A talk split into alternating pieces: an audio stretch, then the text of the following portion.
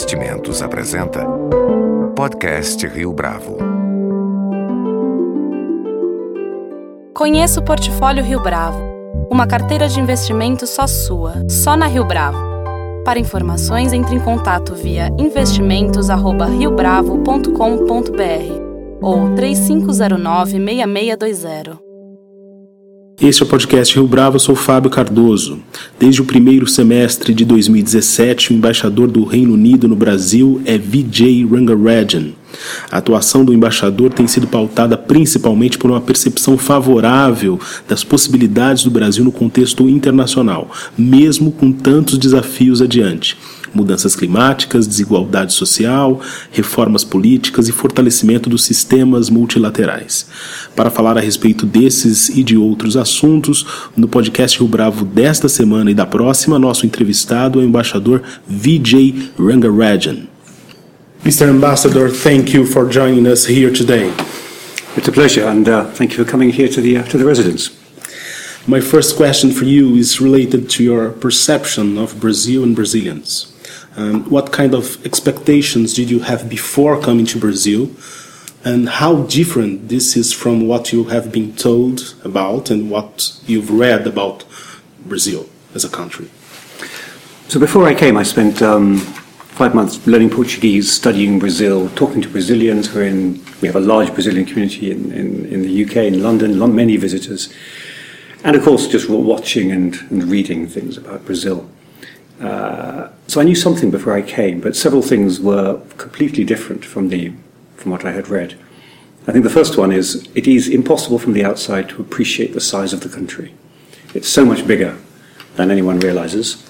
Uh, and I keep on explaining it to people and who visitors who come from London that this is much more like it is a continent. It's not a country. You think of it like the whole of Europe. It's twice the size of the European Union. So the size is the main one. The second is actually externally, the impression of Brazil is still, I'm afraid, driven by Rio and Sao Paulo. And yet there is so much else around uh, in Brazil. So I've been particularly fascinated and delighted by work we were doing in uh, many of the other cities around Brazil. So Which from? Recife, uh, Fortaleza, um, uh, down in uh, Florianopolis, Belo Horizonte, and I've been in all of these now, traveling around uh, with events. So we did a startup games in Belo Horizonte. I was down in Florianopolis just about three weeks ago, doing some fantastic uh, joint projects there. So that's been one of the real fascinating issues. Is some of the best of Brazil uh, is actually down in these in these cities, from the highest of high tech innovation to the most fascinating governance and uh, and powerful industries and amazing people. So actually, getting out of I must admit, getting out of uh, the, um, the cities of Brasilia, Rio, and Sao Paulo, while they are absolutely the core of our work here, has been one of the real pleasures and something I hadn't expected to be as um, both interesting and productive as before. Do you believe that many people in UK, for instance, feel the same way you did about Brazil? So I think now we're beginning to understand more about Brazil.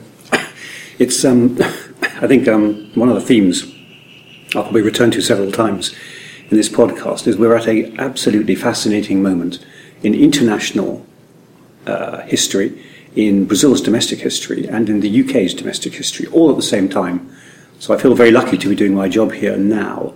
It's, it is a time when we are having to reshape, rethink the whole shape of globalization.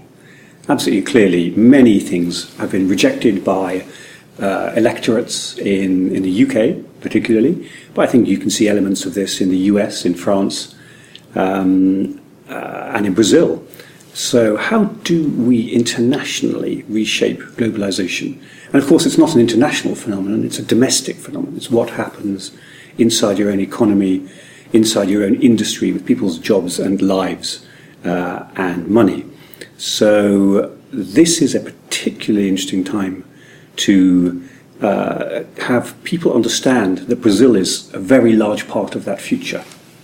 And it's not just Sao Paulo, Rio, or Brasilia. It's it's the uh, the small startups in Belo Horizonte, or it's the cybersecurity firms in uh, in Recife, which are part of our shared economic and social future, and they already are. So I'm I'm amazed by, I mean, first of all, the amount of commercial investment interchange between the two countries. It's very big.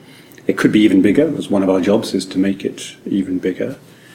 Uh, but I think as we start to um, construct and as we, as we all think through our, this new globalization, in organizations like the OECD, we should come back to that, uh, and many other areas, people are getting to know parts of Brazil that they didn't know before. Please do talk more about this startup event in Belo Horizonte and Florianopolis. Mm. So it was actually the, the, the, big one we did was in, in Belo Horizonte, which uh, was I think called the Startup Games. It was done for the first time in 2012 in London, and it was a sort of um, it's run on an app. You get together a whole lot of extremely uh, interesting startup companies, sometimes from the idea phase, but right the way up to uh, actually quite advanced, quite quite implementing their, their actual product or idea. And a whole bunch of investors try to uh, invest in them. It's a, it's a kind of phantom investment, but it is on the basis of their pitch for what they are able to do. And we did this in, in, uh, in Belo Horizonte after uh, it had happened in, in London, in Sydney, in Singapore, uh, various other places in the world, once in Rio, and the biggest of all that we've ever done uh, was in Belo Horizonte. And it was, it was amazing. So we had, I think, 73 or maybe even a few more fantastic startups. And I can honestly say every single one had a fantastic idea. Some were a bit unformed, some were incredibly advanced, and they were just doing it already. And uh, the energy over the whole weekend was fantastic. What it showed, I think, was that many of those startups were of international class. And that was interesting because this is a phenomenon we have seen in the UK many times, particularly some of them digital startups, particularly some of the healthcare startups, particularly some of the tech startups. They can go international very quickly. And this, of course, is, I think, again, a part of the phenomenon we are living through. We're going to see companies internationalize much earlier than they used to do.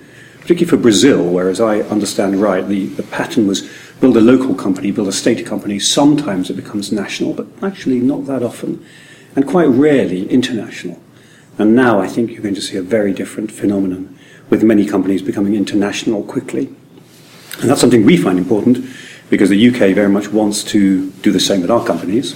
So we're looking to internationalize our young uh, startups as well, but also provide a basis for access to some of the things startups need. And the UK is a very good place in which to go global, as many Brazilian companies have done, partly because of access to capital, It's still a challenge here, um, partly because of um, uh, the way that the UK can, has links into many other parts of the world. And do you believe that this uh, capital investment can be one of the uh, one of your alliance with Brazil? Yes, very much. So that's a lot of work we're doing now in in many areas. So one of those is about um, well, let me take the first green investment. So when our Chancellor, our Minister of Fazenda, Philip Hammond, was here in August, uh, he signed an agreement with uh, Minister Meirelles on a green investment um, piece of work that we're doing. And in, uh, we're going to try to build uh, a, uh, an investment stream into Brazil based on the current green investment principles, which many countries are beginning to use around the world, um, in order to invest in green infrastructure and other projects here in Brazil using the sheer size and weight and liquidity of the London market as a place to, um, to back that. And that's really interesting because, as we all know, one of the issues in Brazil and in many countries is freeing up sufficient investment. That is clearly a, one restraint. But the opportunities here are absolutely enormous. So green investment is one. A second one is on pension funds and asset managers uh, a, a, degree of opening up of the interchange between the UK and Brazil on asset managers and pension funds is very interesting. There are in the world as a whole um, quite a lot of pension funds with money to invest. Uh, the question is where and how and what is a stable long-term investment. And as you can see at the moment, everyone thinks Brazil is a very good long-term investment bet. The level of foreign direct investment has continued pretty steadily over the last years, and recently it's going up significantly. Every day seems to bring a new, uh, a new announcement. Uh, I mean, just not just in the oil and gas sector. Though obviously these um, the auctions, the leilões last week were extremely successful for Brazil and for British firms bidding in them. But much more broadly, we're seeing a lot of um, foreign direct investment into Brazil. So again, I think that comes back to this theme of a kind of opening up of markets and a, a rethinking what kind of globalization we want. As all of this interchange of investment happens, it's fantastically powerful we have seen the strongest management change in the UK companies in the 1970s, 80s, and 90s through foreign direct investment. So, as a mechanism for transferring expertise, for improving productivity, for improving growth, it's incredibly strong. So, we're still fighting very hard to get as much foreign direct investment into the UK as we can. And uh, I think FDI into Brazil as well will have a significantly uh, powerful effect. Uh, and the final thing I should actually say, as well as green finance, as well as asset funds and uh, pension funds and asset managers, I suppose, um, is is the economic changes here uh, make this a lot easier. I think a, kind of long-term secular trend of reduction in the uh, in the real interest rate is very important. And of course, the opening up of Brazil in many other ways, like joining the OECD, applying to join the OECD. Yesterday, we saw the uh, the signature uh, between the Executive Secretary of the International Energy Agency uh, and Minister Coelho Filho uh, of Brazil joining the Association for the International Energy Agency. And these are, these are the bodies, to be honest, where for us globalization is discussed and we work through the issues. It's the OECD, it's the IEA, it's the uh, WTO, and Brazil is, will be a very powerful member of all of these bodies, which it wasn't in the past. It hasn't been a member of um, hasn't wanted to be a full member of, of, of either the IEA or uh, OECD in the past, but, but we welcome this very strongly. Going back to soft power and image of Brazil, mm. do you believe that this kind of image that Brazil has, uh, helps to build an alliance regarding international relations? For instance, you mentioned OECD, but what can we say about uh, other themes? So I think, I mean, several things are enormous strengths for Brazil. The first is that everyone likes to come here. Uh, unlike other countries I've served in, I have no problem ever, ever uh, persuading somebody to come and visit anywhere in Brazil. And it's partly because, uh, you know, there's such a sense of uh, fun and enjoyment and culture and music, and there are so many links with sport and music with so many countries. Um, so that I think is a very important part of the soft power image. If we, and I'd say in the UK we have as well, a sort of a welcoming culture that welcomes diversity and, uh, and kind of enjoys other cultures, which both Brazil and the UK do, that is a really, really important part. Um, I think in the rest of the world there is still um, uh, quite a desire to hear Brazil's voice even more strongly, actually, on many of these issues. So, in pure foreign policy terms, obviously, Brazil has taken really quite a, uh, a non interventionist, anti interventionist role in, in, in many ways. Uh, quite understand it given, given the history, given the politics here over, over a very long time. But now I think there are so many issues, and there's such a lot of uh, interlinkage and complicated issues in the world. Uh, it is very important that we change global governance. And that is quite important. So that's why, from the UK's point of view, we are in favour of a, mu- a, very much strengthened role for particularly Brazil, India, and China in global governance. And that's really fascinating because, of course, that drives everything from membership of OECD to uh, voting patterns in the various international, the MDBs, the multilateral development banks. It drives uh, trade patterns quite significantly as we see economic power uh, really equalizing across the world in a way it wasn't in the past. Um, and I think particularly here it means that the possibilities of uh, Brazil bringing all of its expertise to the world are now even greater. And I think in two particular areas, those are going to be fascinating. So there are two strengths here which are uh, beyond international class, they're world leading. One of them is obviously in energy, and that's oil, gas, biofuels, the solar potential, the wind potential.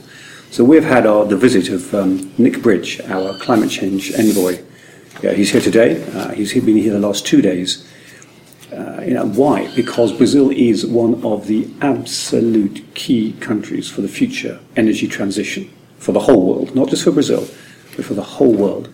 And if Brazil gets the energy transition right, uh, with uh, protection of the incredible national but also international treasure that is the, um, the forests and biodiversity, it has the potential to be an energy supplier in so many ways for the world. And the second is obviously agriculture, and the two are very linked. So Brazil, with this amazing agricultural technology and productivity, again has the power to, frankly, feed the world and provide a very large part of energy for the world uh, in the future.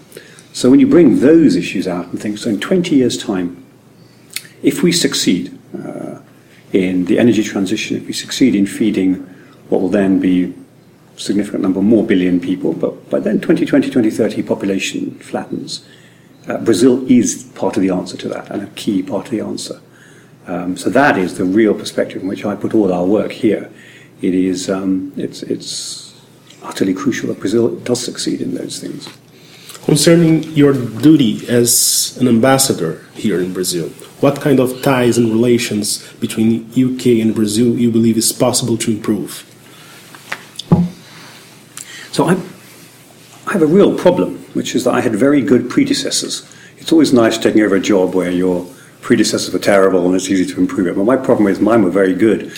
So, uh, you know, they, they, they, did a good job. We have, we have a very good base. There's always more one can do, though. Uh, and so I'm putting my personal efforts in three, in three areas, really.